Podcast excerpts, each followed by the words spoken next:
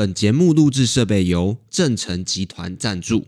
你爸说工作有压力，然后你就当据点王哦，你就说有，然后据点是这样吗？哎，那我们先来练习一下。假设我爸问我说：“你工作有压力吗？”我就说：“有啊。”所以我每次都很想回家吃好吃的。你下次可以点餐呐，好不好？你说：“爸，我的工作压力超大，所以我每次回去的时候，可不可以麻烦你帮我准备什么什么什么什么什么？”他会很高兴哦，他会有一个实力点，他会有一个着力点。你也可以再回过头来关心他。那你呢？我有压力啊，但是还好哎，我觉得我还应付得来。啊，你嘞？你现在生活如何？你也可以把这个东西反问回去。你这样子回他，也许他也是据点王，毕竟据点是会遗传的。好哈，但是从你这边开始改进，哈哈啊。但是他从你的回话里面，他是不是也能够解读到你的善意跟你的关心？那我觉得慢慢慢慢这样交流，他就会越来越好。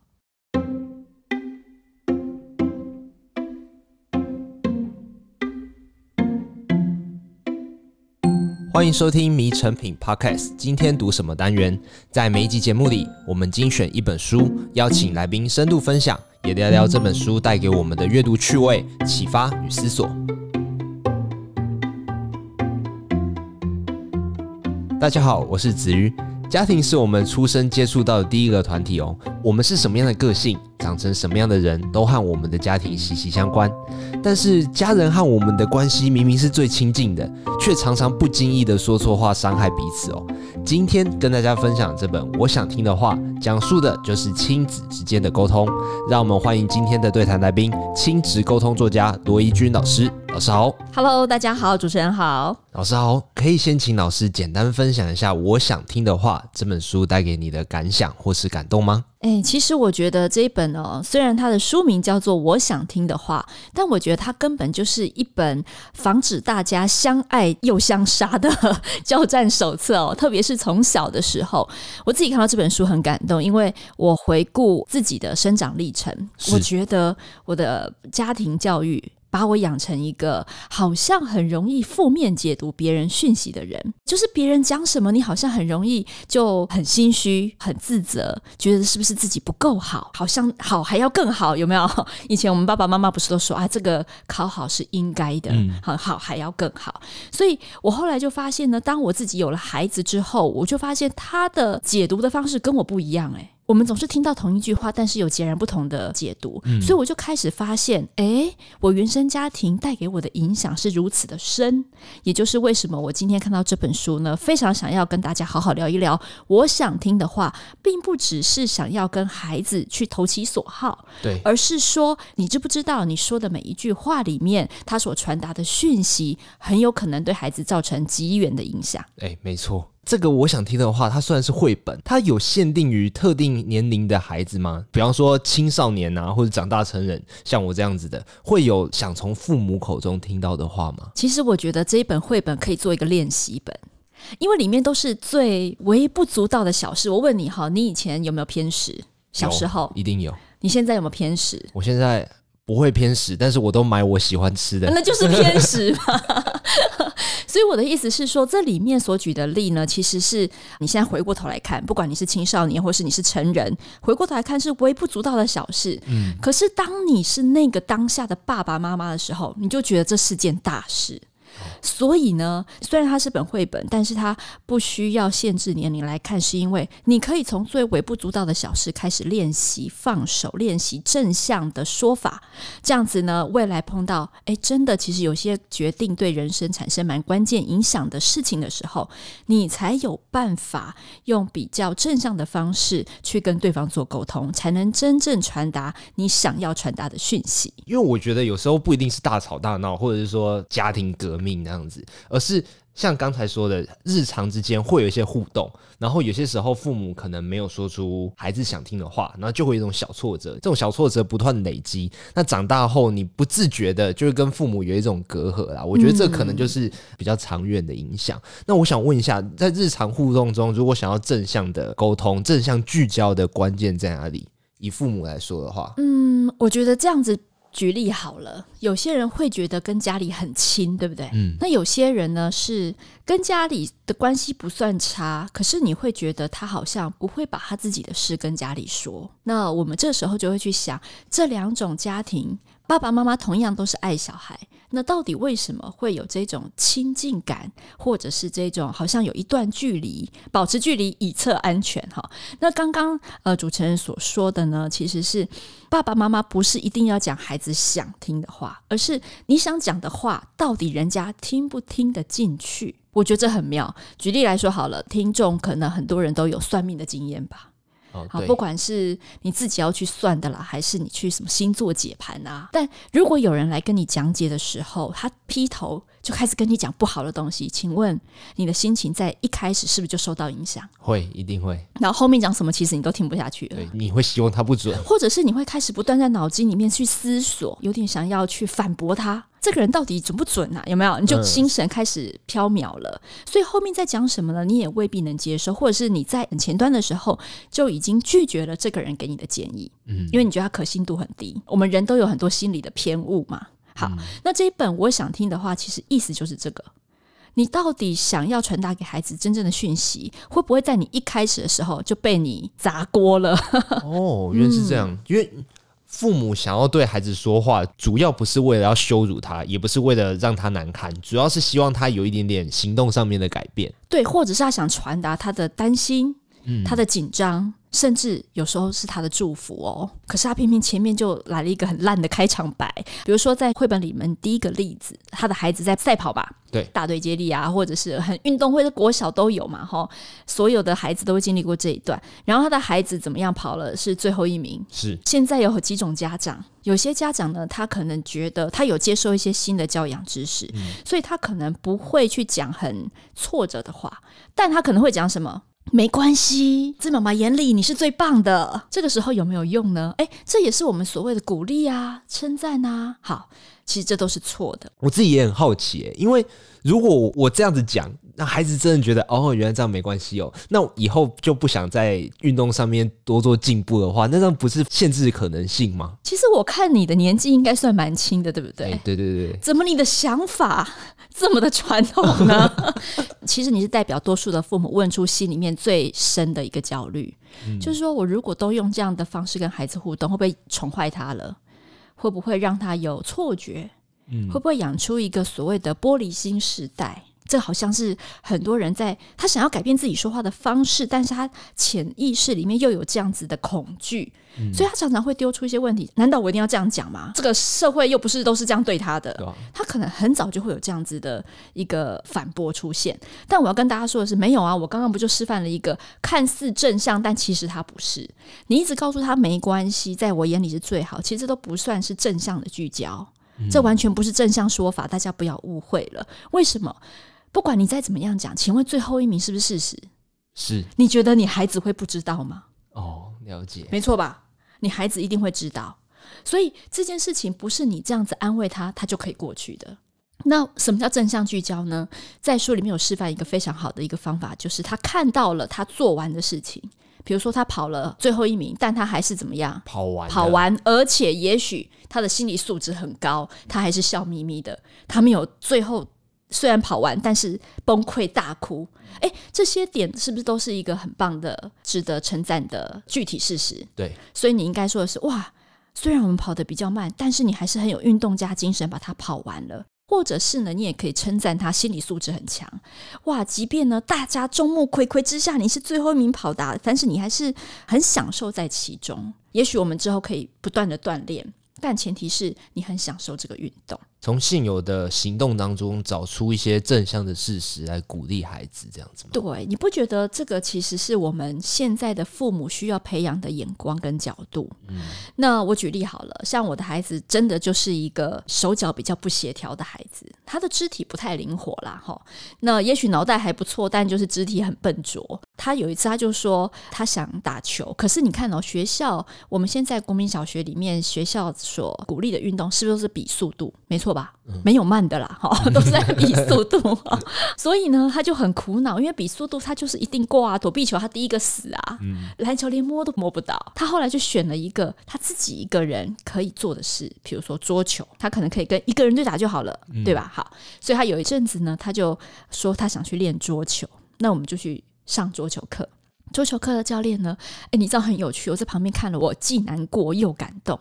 难过的是什么？难过的是呢，教练每打一颗球出去，他永远慢半拍。他真的就是天生的慢半拍，所以很好笑。你知道，你录影画面 回家看，哎呦，怎么这么标准的慢半拍？好，但是可能到了第三堂课的时候呢，他开始跟上了，嗯，好，开始打得到球啦。那这个教练呢，中间就会问他说：“哎，你要不要休息一下？”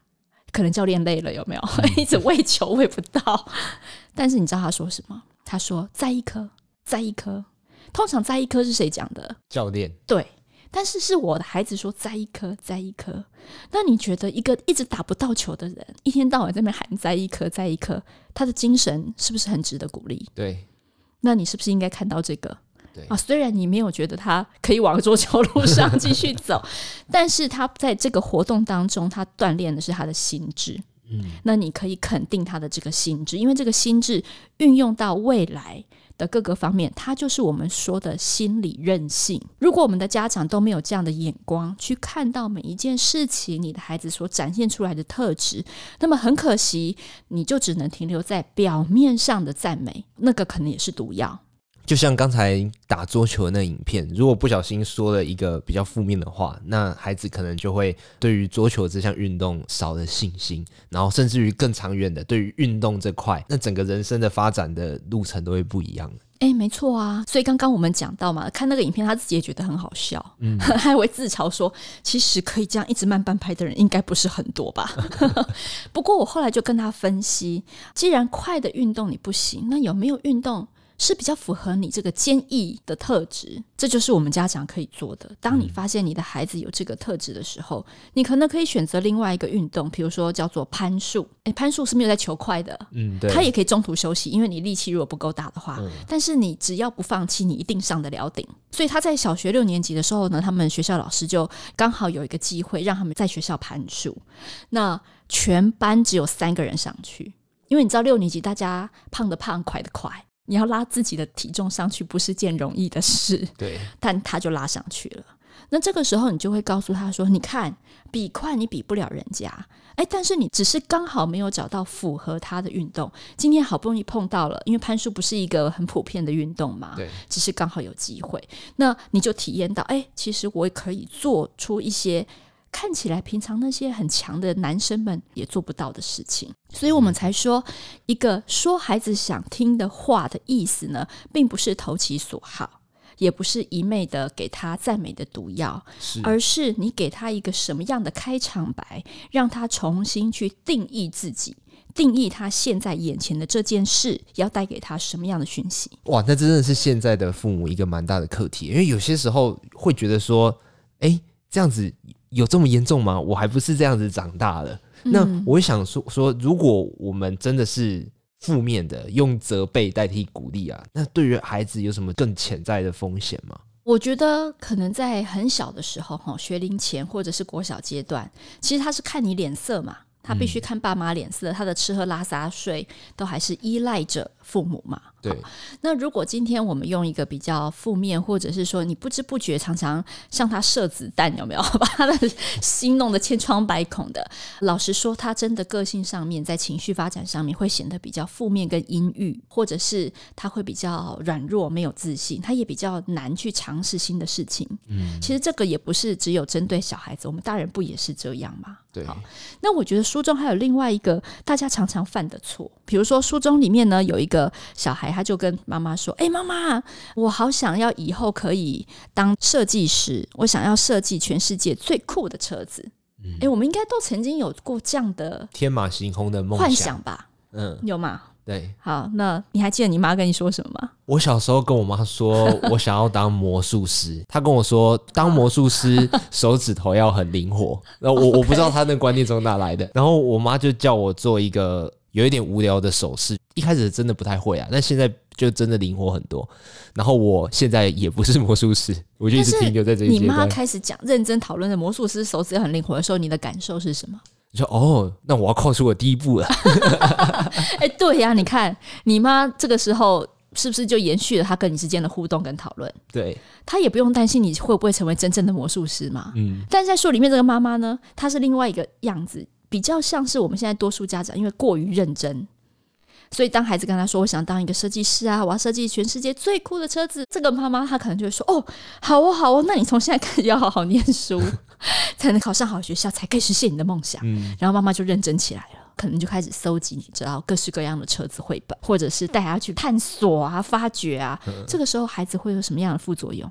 会压力很大吗？对，假装我是爸爸的话，哎呦，你数学考六十分，你设计出来车子，我可不敢当。欸，你很会耶！我觉得你的那个生长环境周边一定有这样的大人，不然你不可能模仿的这么惟妙惟肖。另外一群大人也是这样讲的，他认为这是一个变相的激励，要提醒他：你想你的梦想，那你就应该要怎么样怎么样怎么样。这是我们现在父母很多哈，因为我们在上班接受过非常多职业的训练。就常常会有下意识的，我们就这样子进入了 SOP 或是最佳建议状态。嗯，好，但是孩子要的不是这个。我们常常说，为什么现在的孩子很多人到后来，尤其是国小，只要到中年级到高年级，你再去问他们，你以后的梦想是什么，全班就会安静一片，越来越沉默，因为他连想都不敢想。啊，啊我今天要当什么什么啊？可是我的这个不太好啊，所以叉叉又不行，所以他开始变成你看到我们大人给他的回应，让他开始把能力跟梦想跟职业通通变成等号的时候，那他就再也不敢想了。我觉得蛮好笑，就是我们现在后来到了国中，到了高中，要开始又要花很大的力气去鼓励孩子探索。这时候真的要想了，对，这时候真的要想，但他变得什么都不敢想，因为他觉得不可能的。就像你讲的，我数学这么烂，理工这么烂，那我扣零去盖房子，去当医生。哇，怎么可能？嗯，他就开始把这些事情做了负向的连接，开始觉得自己不可能。所以回到刚刚你跟我说的问题，就是，哎，我们还不是这样长大的？这样讲话真的有这么严重吗？应该反过来讲，这个结论就是，如果我们不是这样长大的，我们会不会有更多的选择，更不一样的未来呢？哦，因为有些时候我，我尤其是最近啊，会偷偷的去设想说，如果我是我爸妈的话，会怎么对我说话？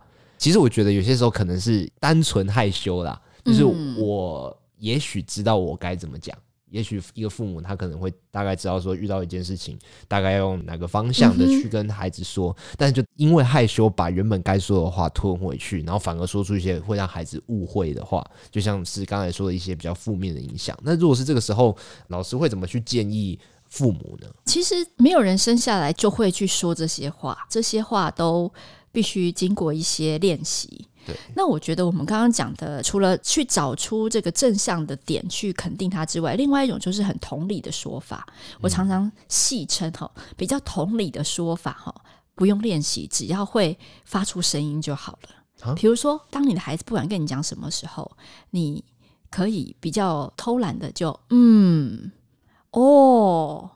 这样啊，你也不需要多反应，你知道，你就当一个嗯应声虫啊。我常说，你就当嗯啊哎，然后他自己就可以把话讲完了。有时候他自己把话讲完，还把办法都想出来了。为什么？因为你只是担任一个倾听的角色嘛，你专注在那个倾听上面。所以，如果你一开始是一个很害羞的爸妈，我不要你去改变你的个性了，因为我觉得那个很难。嗯，那你可以用比较内敛的方式，就是你先从同理的部分开始。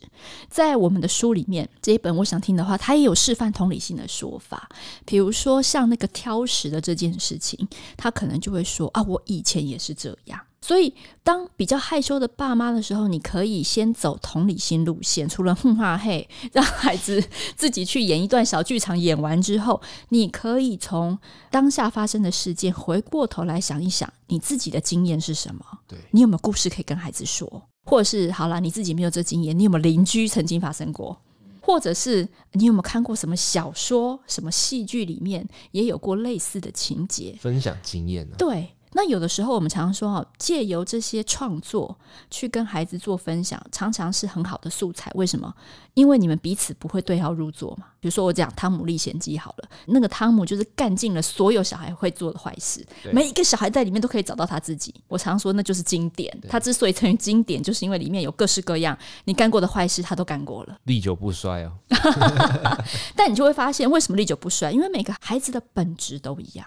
所以才会做出一样的事情来。如果我们今天是用这些素材跟孩子说话的时候，其实他不会觉得有压力，你也不会给他批判，因为你给他更多的材料、更多的素材去思考、嗯、去探索、去思考、去想。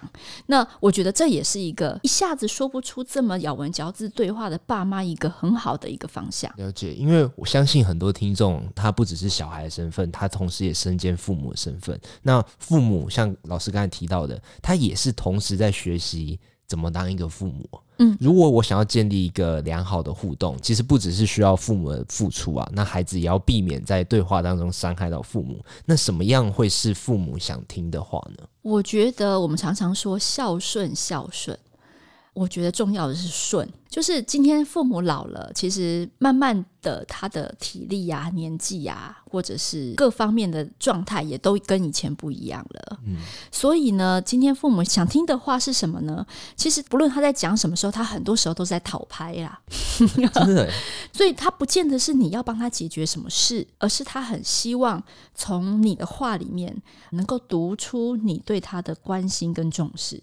曾经有一个朋友，他在听我演讲的时候，他举手问我，他就说：“哈，他好不容易回去陪他爸爸妈妈，每个礼拜天哦，他都抽空回去陪他爸爸妈妈，这算是很不错的孩子，很了不起啊，很了不起哈。可是他就觉得我妈是很不受教，为什么？因为我每次回去的时候，他都要有看八点档，然后我要找他出去，比如说逛逛夜市啊，吃吃饭啊，聊聊天啊，做一些别的事情啊，他都不要。”他就是要守着那个八点档，每天就是要看到最新的一集这样子，所以他就觉得那这样子怎么沟通？这样不是我回去就浪费我的时间了吗？然后我就告诉他说：“那你为什么不坐下来陪你妈看那个八点档？就他明明就是一个这么简单可以做到的事，你为什么硬要把他拉出去去做你喜欢做的事？你不是要陪他吗？陪着他做他想要的事啊！”你的重点不在于你想完成什么事情，你的重点在于他想完成什么事情。所以，我们常常说，在很多沟通的冲突里面，往往就是优先顺序排错了，或者是优先顺序的冲突。因为这本书的关系，所以我这阵子就是一直在思考，就是哎，我跟我父母之间的关系啊。上周末的时候也是刚好回我老家这样子，然后我爸就是在开车，他就想跟我说一点话。我感受到他想跟我说话，因为我跟他真的不常在讲话啦，不常在通电话。讲了半天之后，他就说：“哎。”然后他停顿一下，我还想说他可能在想说他到底要讲什么，然后最后就问我说：“你工作有压力吗？”然后我就说：“呃，有。”然后我妈就拍他的肩膀说：“你在问什么问题？哪个工作没有压力？” 其实有些时候我会去猜想说：“哎，现在的爸爸他可能也是想要去关心自己的孩子，尤其已经毕业了，出社会的工作，那、互动越来越少嘛，找不到话题，然后也没办法说跟我很畅聊某个话题，也找不到我想听的话，这样子。嗯，所以我想说，如果是类似这种问题的父母的话，或者是孩子。要怎么样去跟自己的爸妈有一个好的互动呢？其实，我们就刚刚的例子来说好了。你刚刚不是已经讲出来了吗？你看，你刚刚跟我解释的这一段，不就是代表你已经读出你爸的讯息了吗？你爸的讯息是什么？他想关心你吗？对，他想跟你找话聊吗？哎，其实你读出来啦。那所以你可以怎么回应呢？我比较好奇的是，他说工作有压力，然后你就当据点王哦，你就说有，然后据点是这样吗？哎，那我们先来练习一下。如果今天你已经读出他的讯息，你可以怎么帮他把这个球再丢回去？我不知道哎，我不知道。知道。哎，这就是最好的示范。因为你看，如果我们平常从小在家里不曾这样子抛接球，不曾这样你来我往，越长大真的会越难开始。即便你接收到对方的心意，你还是没有办法很自然的把这个球做回去。所以，如果是我的话，假设我爸问我说：“你工作有压力吗？”我就说：“有啊。”所以我每次都很想回家吃好吃的。哎，撒娇是一个吧？嗯，所以我每次回家的时候都只想放空，表示这个家怎么样？有给你力量，你是不是也回过头去肯定他了，或者是有啊，不然下次回家的时候你帮我准备什么什么什么什么。好，这是一种好，就是你让他有表现的机会，你下次可以点餐呐，好不好？你说爸，我工作压力超大，所以我每次回去的时候，可不可以麻烦你帮我准备什么什么什么什么什么？他会很高兴哦，他会有一个实力点，他会有一个着力点，那他又不用讲话。但他可以表达他对你的重视，好，所以第一个做球回去。那第二个呢？你也可以再回过头来关心他。那你呢？我有压力啊，但是还好诶，我觉得我还应付得来。啊，你嘞？你现在生活如何？你也可以把这个东西反问回去。你这样子回他，也许他也是句点王，毕竟句点是会遗传的。好哈，但是从你这边开始改进，哈哈啊。但是他从你的回话里面，他是不是也能够解读到？你的善意跟你的关心，那我觉得慢慢慢慢这样交流，他就会越来越好。哦，了解，因为现在可能都已经是大人了嘛，他已经比较难像小朋友的时候，就是跟爸爸妈妈说我爱你这样子。但是其实还是可以在行动或者是一些问候里面去实践这件事情。没错，没错。下次我会尝试看看。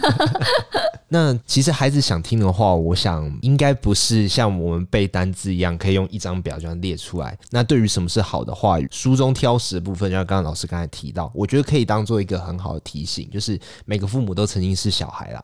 那对于想要改善关系的父母呢，呃，老师最后能提供一些建议吗？我想听的话，这本绘本呢，其实它整体呢是在建立孩子的成长型思维哈。成长型思维是什么意思呢？简单来说，就是他不会认为自己做不。到他是认为自己还没有做到哦，我们用英文来说就是 not yet 啊，可能你数学真的不好，但是你是因为你还没学会。好，或者是你需要更多时间。我们从来都不会用责备的话，或者是用这个刺激、反讽的话。你就是做不到，或者是你又不认真，你怎么可能做得到啊？这些都是属于反讽的话，看似想要刺激他，但其实这种刺激只会让孩子觉得自己做不到，他就会变成固定型思维。因为是我，所以我做不到。好，所以整本我想听的话的这个绘本呢，主要就是在帮助孩子跟每一个人自己也可以自己跟自己对话跟锻炼啊。嗯、你不能期待别人这样对你，但你可以自己去训练这个成长型思维。我想是这本绘本最大的意义。非常谢谢老师今天的分享哦。今天的节目呢就到这边，也邀请大家到诚品书店全台门市，或是到我们的节目简介诚品线上书籍链接查找上仪文化出版的《我想听的话》。如果你喜欢这集节目，请订阅我们的频道，在收听平台给我们五颗星，或是推荐给朋友。谢谢大家收听，也谢谢今天的来宾罗怡君老师。我们下次见，拜拜。